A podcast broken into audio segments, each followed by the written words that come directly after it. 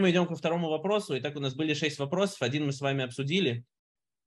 А, надо ли обращать внимание на доказательства возраста Вселенной и превращения видов? И там мы сказали, что, э, ну, то есть там, например, свет звезд до нас идет миллиарды лет, и свет, э, и скорость света легко измеряема, там, кольца деревьев и так далее, всякие слои в озерах. И, в общем, что от этой, что от древнего возраста уйти очень сложно. Также я уже вам рассказал про Рава Каменецкого. Рава э, это такой как бы глава поколения.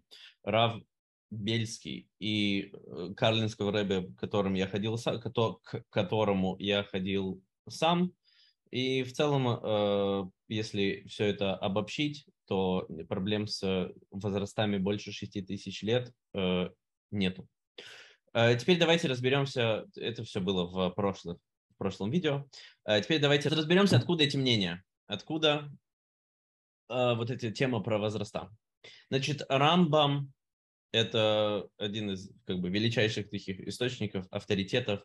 Ральбаг – это также э, мудрец, который был там в 14 век, если я не ошибаюсь. И, э, в общем, Рамбам делает просто такой хедшот.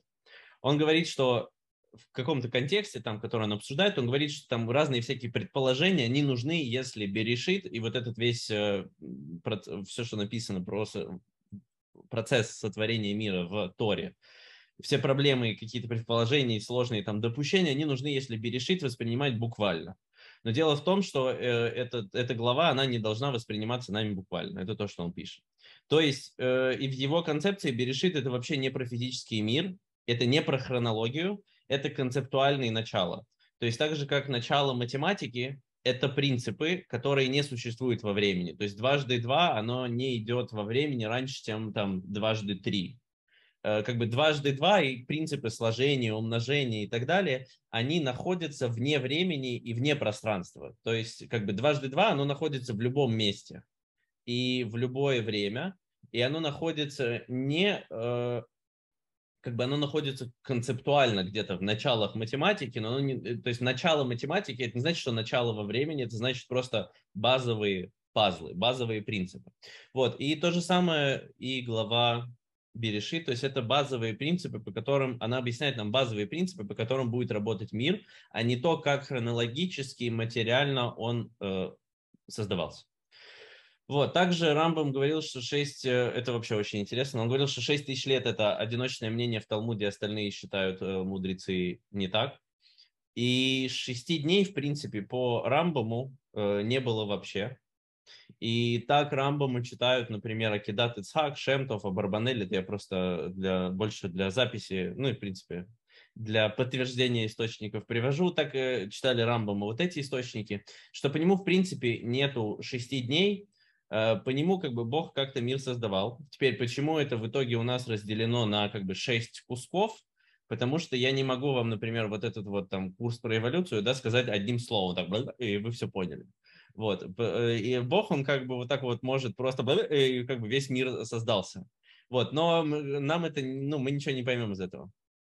Вот. А зачем написано, написано в Торе про шесть дней? Чтобы потом тот, кто э, пытается понять этот мир, который Бог создал, чтобы он понимал концепции и последовательность, э, как бы как, это, как этот мир был создан, то есть концептуальную базу э, этого мира. Это то, что записано в Берешит начале Торы. Вот, и здесь может для кого-то возникать такой затык, да, то есть как там 6 дней, я привык там 6 дней, да, 6 дней. Вот, и еще затык, который был здесь для многих мудрецов, мы могли бы с вами сказать следующим образом. По-моему, я это уже упоминал, да? Есть такой вариант объяснения э, не того, что не сходится, да, вот эти вот 6 тысяч лет с чем? С там, 15 миллиардов лет.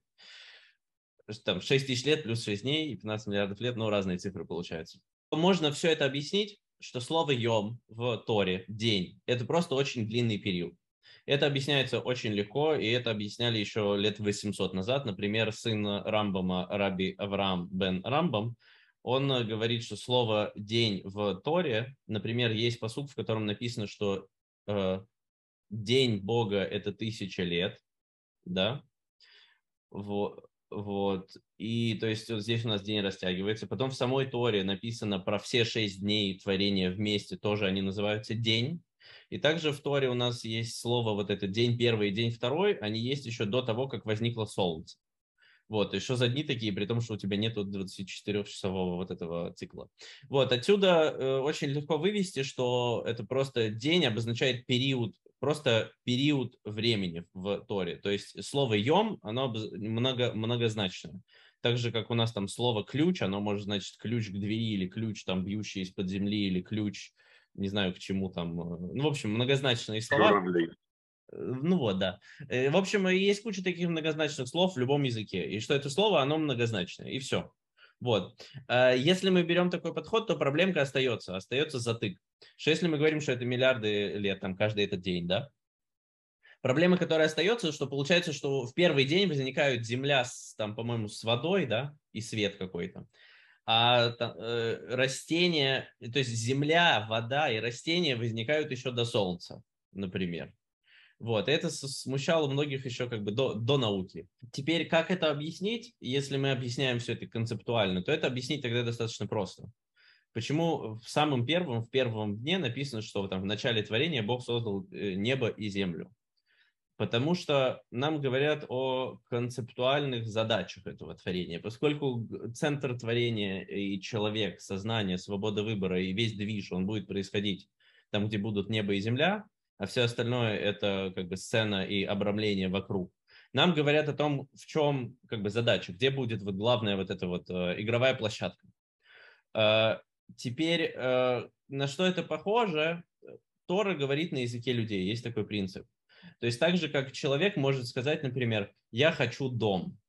Теперь мы можем так, поправив очки, к нему прийти и сказать, ну секундочку, ты какую-то чушь сейчас сказал. Ты должен сказать, я хочу взять лопату я хочу, значит, ей ткнуть в землю, потом ткнуть ей в землю еще раз, потом еще раз, потом, чтобы была яма, потом, чтобы был котлован, потом я хочу фундамент, потом я хочу там э, вот одну стенку, потом другую стенку и так далее.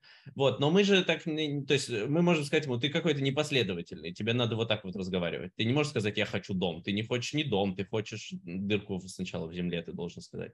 Вот, Тора, она точно так же, она говорит нам как бы хочу дом или хочу создать вот небо и землю, да, то есть она нам говорит концептуально на языке людей то, как мы, то, как мы понимаем. Вот, а не говорит нам, как бы вот, типа, сейчас создам атом, потом вот. То есть она говорит нам на уровне концепции. Или ты там, идя в маршрут, ты не думаешь, так, сейчас, значит, я одену штаны, потом я открою дверь, потом... Ты думаешь не так, ты думаешь там, хочу повеселиться, хочу с кем-то увидеться, хочу там что-то важное услышать, или что-то там такое хочу. Ты думаешь, ну, как бы э, целями, задачами, а не последовательностью каких-то технических действий, которые есть по ходу. И точно так же весь, вся книга, ну, весь кусок вот этот э, Берешит в самом начале Торы, он, получается, нам пишет вот эти концептуальные принципы, а не хронологию, последовательность, что вот сейчас одел штаны, сейчас открыл дверь, потом, значит, сел там на автобус, потом это. Таким образом, э, в Берешит 6 дней это не просто неизвестных 6 промежутков э, времени. Это вообще не промежутки времени, это отрезки концепций смыслов, это шесть упаковок базового кода. Ну или как если вот опять же сравнивать с кодом, что код, который сейчас работает у меня в компьютере и выдает все это, он не находится во времени раньше, чем изображение, он находится концептуально глубже, но он не находится раньше хрон, как бы хронологически. И он есть всегда, он как бы одинаковый, там хранится, работает. И точно так же вот эта глава Берешит – это такой базовый ядровой код Вселенной. Э, и тогда снимается весь вопрос с, со всеми последовательностями, с возрастами и всем подобным. Э, ну и дополнительно, помимо этого, детальки теперь э, некие такие уже не концептуальные, а конкретные, интересные в эту сторону, про возраста. Талмуд говорит, что до 6 тысяч лет было еще 974 поколения. Это прямо в Талмуде написано.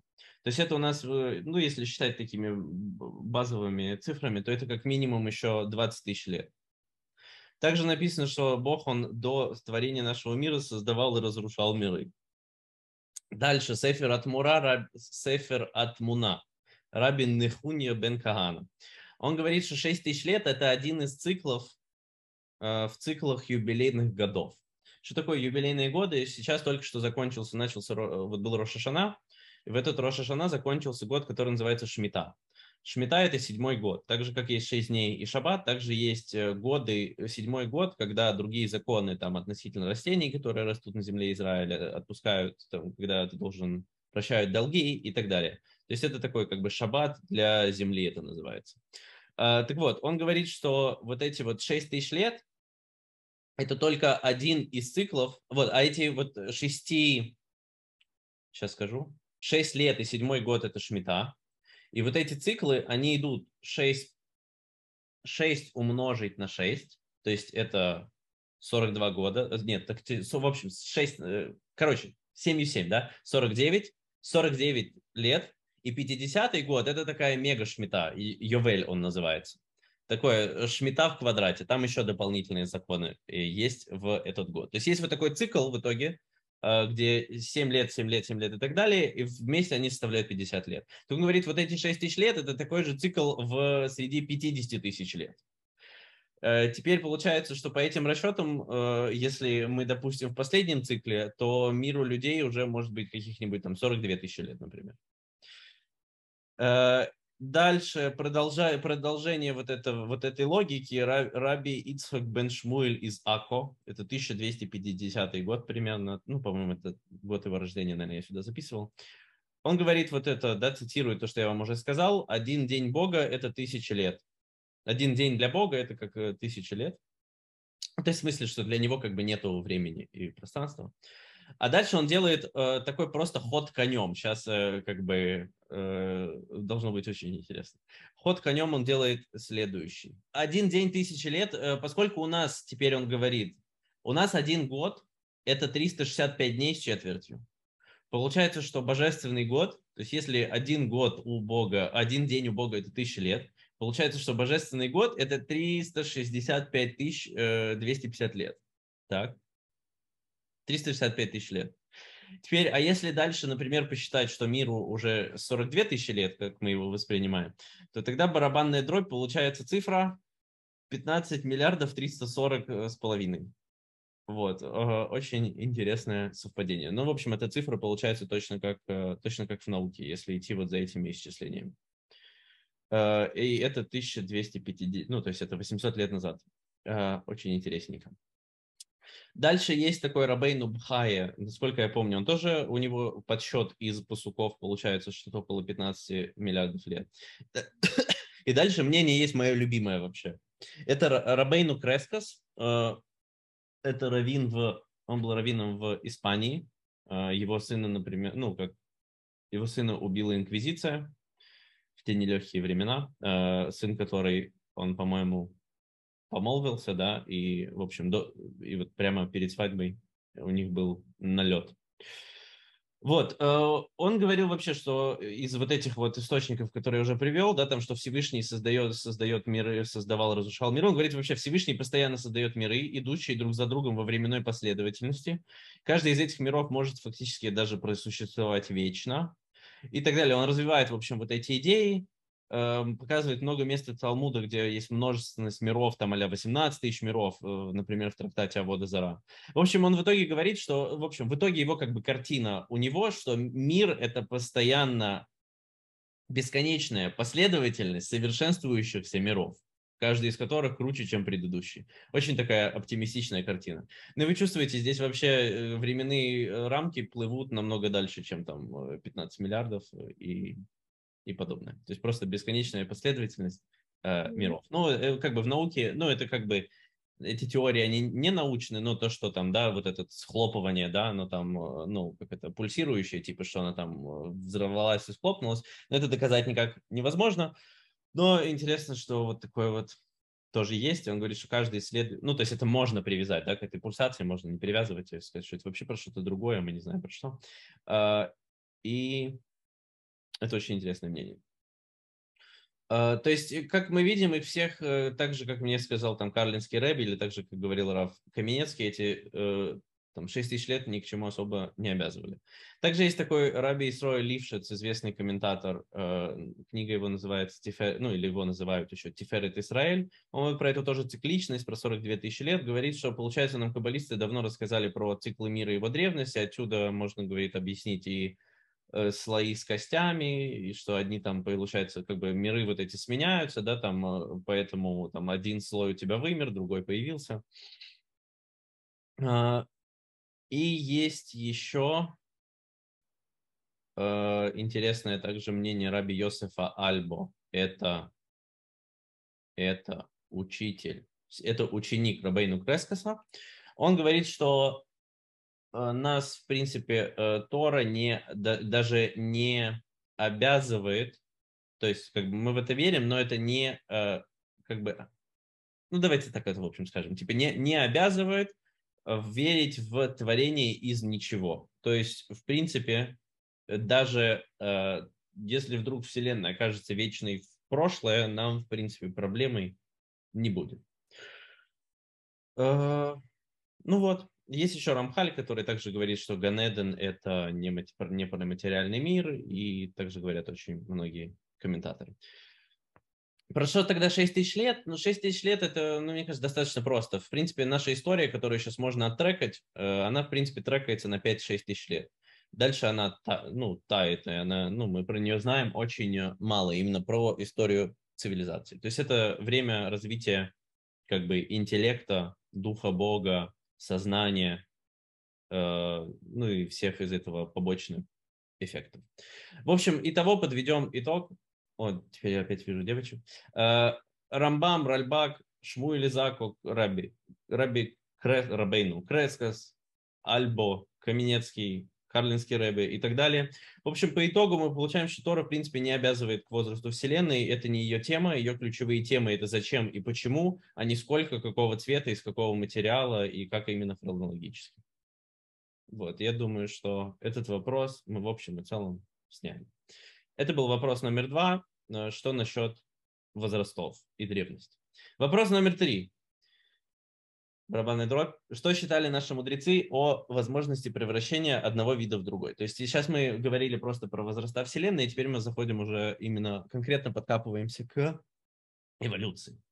Вот. И на первый взгляд можно услышать, что, ну, то есть можно так понять текст или услышать такие версии, что, да, что каждый отдель, что порядок видов, порядок создания видов в Торе он другой, и он не подходит, и вообще за 6 дней это создать невозможно. Ну, если мы берем это просто как дни, то, ну, как бы это тогда с эволюцией не вяжется никак, потому что это должно быть миллион, не, не миллионы, сколько там, 3 миллиарда, да, наверное, или 2.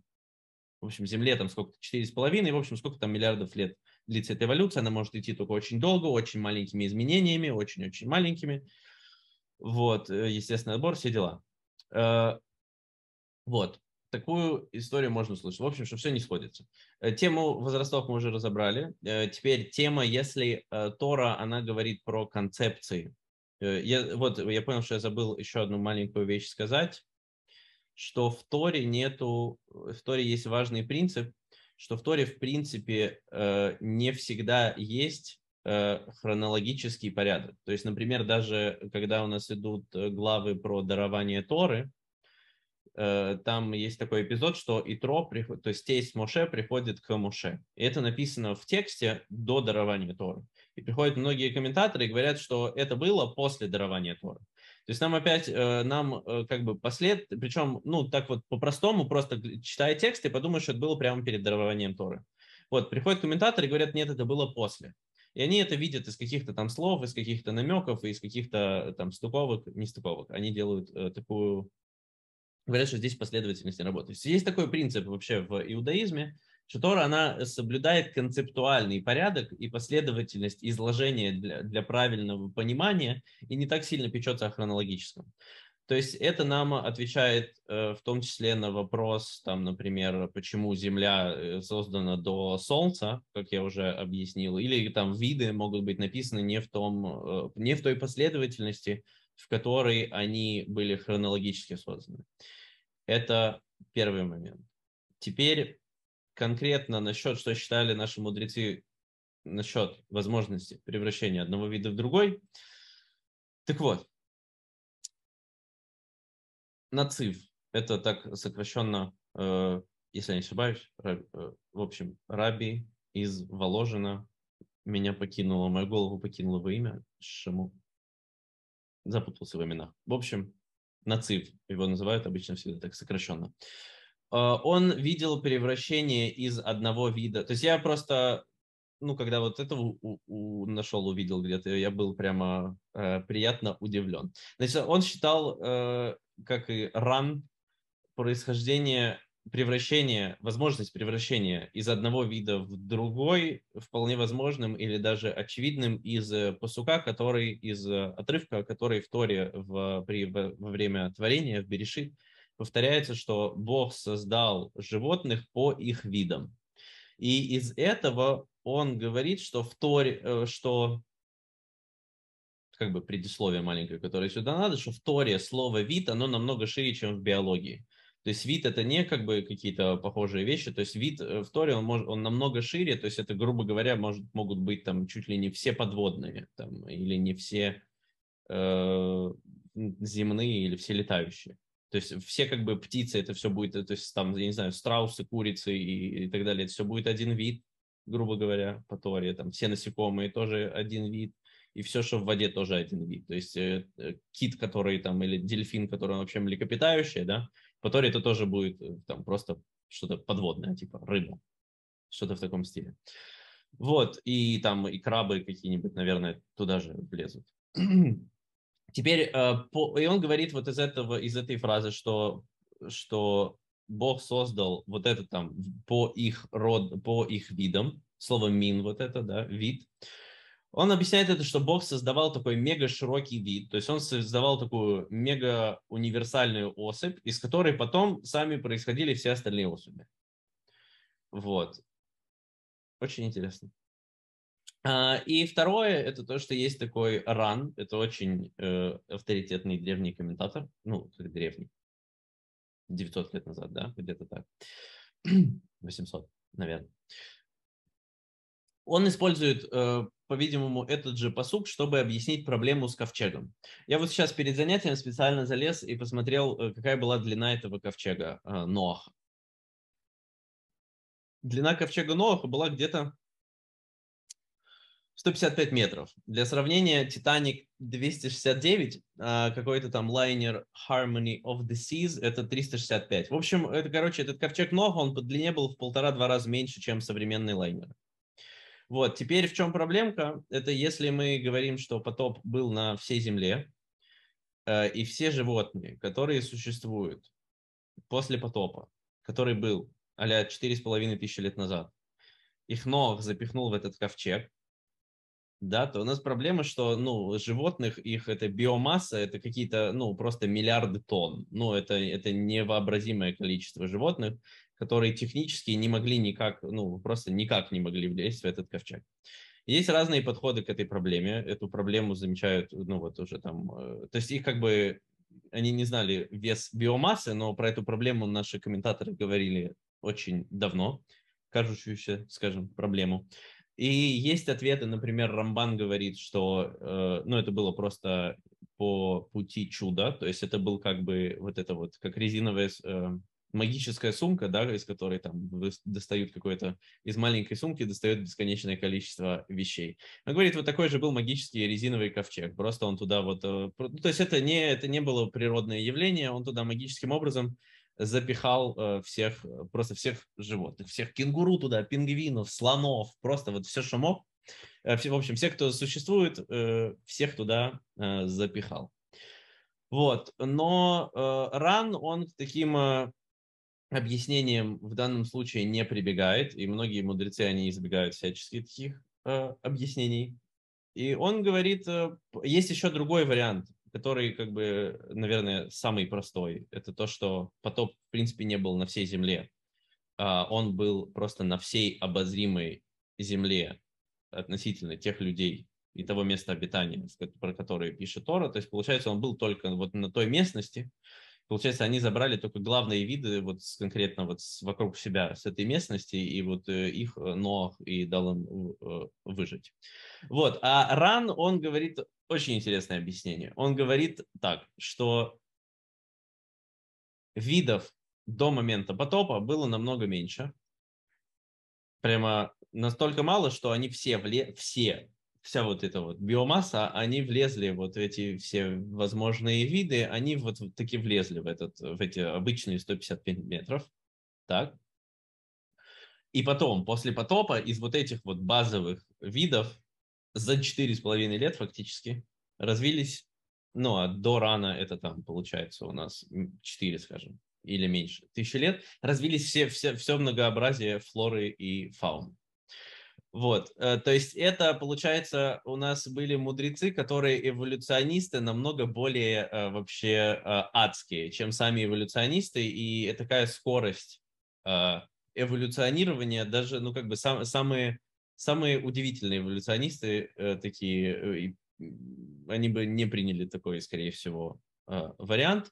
То есть это мы, у нас было обсуждение на тему, видели ли наши мудрецы вообще, что возможен такой механизм превращения из э, одного вида в другой. Тут мы видим, что э, однозначно да, и какой-то э, чего-то антибожественного, нерелигиозного, ужасного и как-то нарушающего э, Тору и мешающего еврею, они в этом совершенно не видели. И две маленькие добавочки в эту тему насчет происхождения из одного вида в другой, что Тосфот, это тоже 1800 где-то лет назад, скажем, 700-800 лет назад, это внуки Раши. Они пишут, что у птиц на ногах чешуя, потому что они произошли из рыб. Вот вам, пожалуйста. И Талмуд говорит, что у Адама был хвост. Но хвостом Адама мы займемся еще позже. Вот, но у Адама был хвост, это прямо, ну, мне кажется, это прямо в лоб. Это прямо, ну, куда уже, куда уже ближе. Здесь, я думаю, самое время затронуть вопрос, который, напрямую ответить на вопрос, который задавала э, Маша, где в Торе динозавры. Вот, динозавры, кости же есть динозавров, а в Торе про динозавров нет. Вот такой вот был, прилетал вопрос. Э, теперь ответ на него, как бы теперь уже можно на него ответить. Э, если пойти как бы по более таким вот версиям на пальцах, то в Торе да написано, что до потопа были аниним гдолим, это какие-то огромные такие создания. Можно сказать, что они были до потопа. Но проблема с этим, э, что мы не очень решили проблему с, честно говоря, с наукой так, потому что динозавров в одних э, э, слоях э, с коровами и с людьми не находят. Они даже разные динозавры находятся в разных слоях, и все это в отдельных слоях от э, всего нам знакомого. Вот, то есть сказать, что они были ну, до потопа немножко тоже будут проблемы. Э, ответ на это, в общем-то, очень простой. Что как мы уже сказали, это, в принципе, не книга естествознания. Ее волнуют месседжи нравственного человека. Это не книга истории. Как вы можете заметить, в Торе нету и жены Каина. И мы можем сказать, ага, то есть там нету динозавров, значит динозавров она считает, что нету. И жены Каина нету, это значит, что Каин размножался чем? Почкованием. Он почкану, почковался. И Эвель тоже почковался. Мужики размножались почкованием в те нелегкие времена. В общем, все, у кого жены не написаны, там, кроме, получается, Авраам, он первый, в принципе, или там не кто, Лемех, там, да, он, он первый удостоился половой связи, а все остальные размножались до них почкованием. Вот. Но Тора, она, в принципе, не, ее, не входит в ее задачу перечислить вот все как бы технические моменты. Там нету как добывать золото, там нету кенгуру, пингвинов, амеб, атомов, бактерий, научных теорий. Есть Тора, есть National Geographic, и они отличаются. В Торе есть меньшинство видов и особей, там нету и половины, там нету молекул, курсов философии, гравитации. Если вы хоть раз видели ну, школьные учебники, то ну, Тора, она, очевидно, с первого же взгляда отличается, занимается совершенно другими темами. Она занимается Богом, душой, человеком, судьбой народа еврейского. Она не учит ни науки, ни ремеслу. Это как бы она только их касается иногда, когда ну, это нужно для основного повествования, которое ее интересует.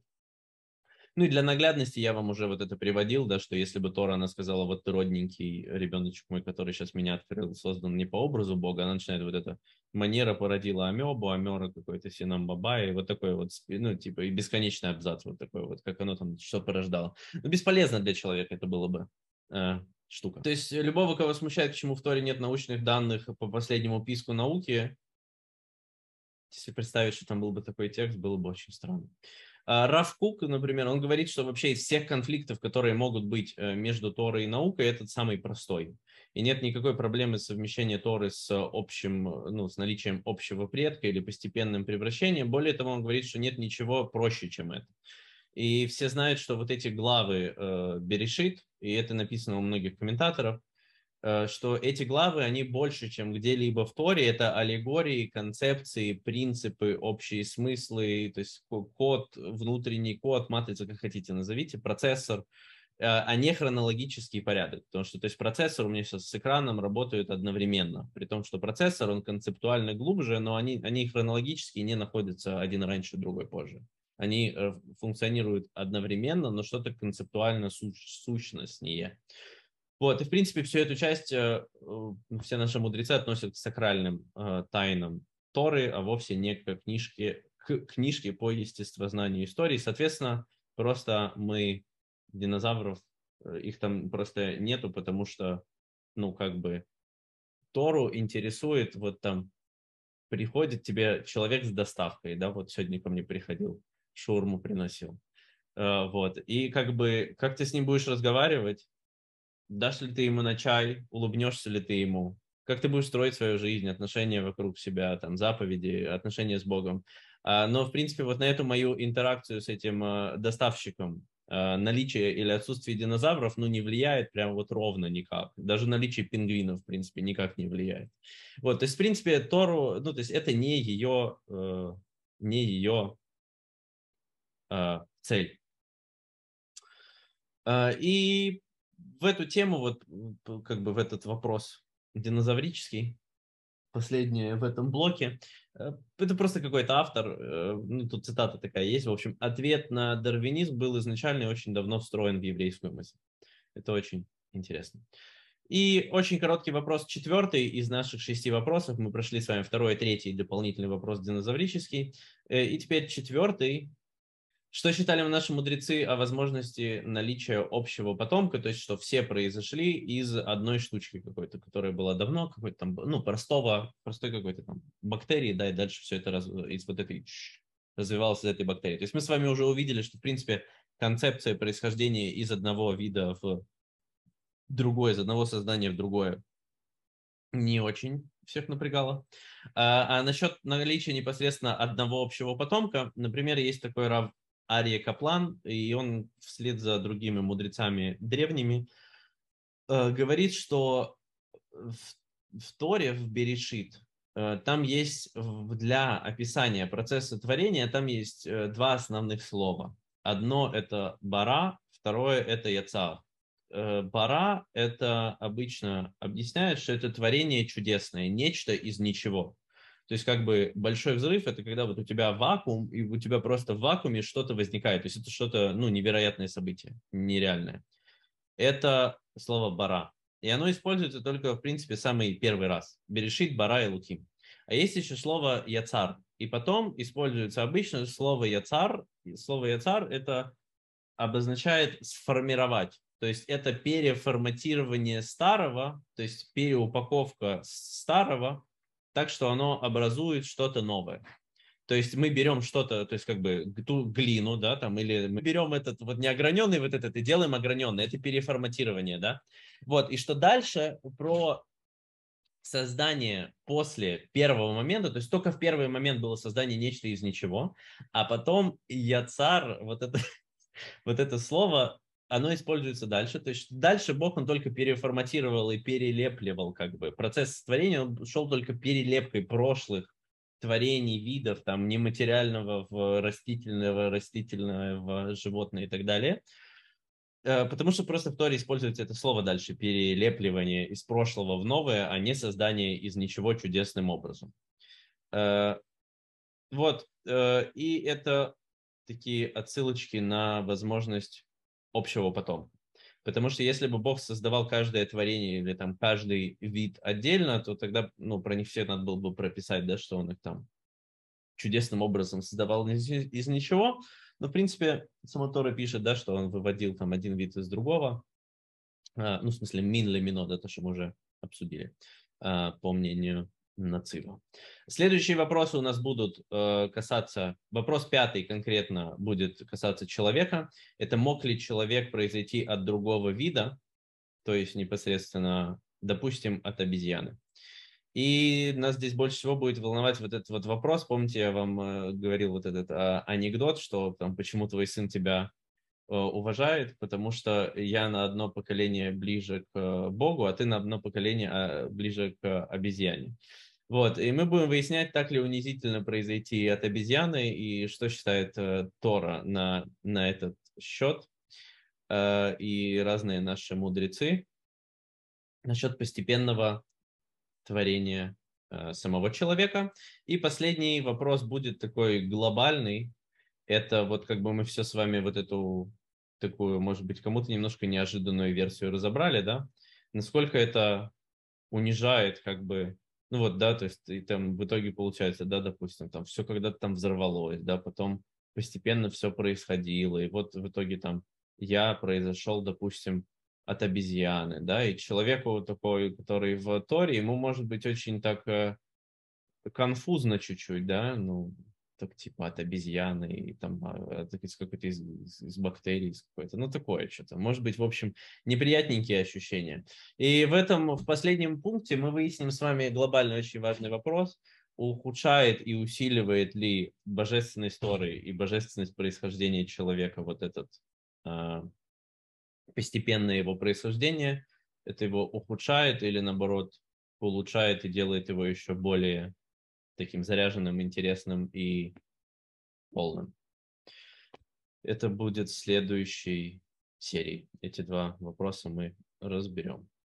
А, итак, сегодня мы с вами разобрали, что мы сегодня, в прошлый раз мы с вами узнали про, нужно ли обращать внимание на возраста мира, потом мы узнали, что считали наши мудрецы о возрасте, о возрасте мира и узнали очень разные интересные мнения, вплоть до бесконечной последовательности совершенствующихся миров и версии по 15,5 миллиардов лет. Э, что считали наши мудрецы о возможности превращения одного вида в другой? Здесь мы с вами говорили о том, что из супербазовых видов превращались в остальных животных. И даже версию, что после потопа все животные буквально из-за вот одного этого кусочка они все раз...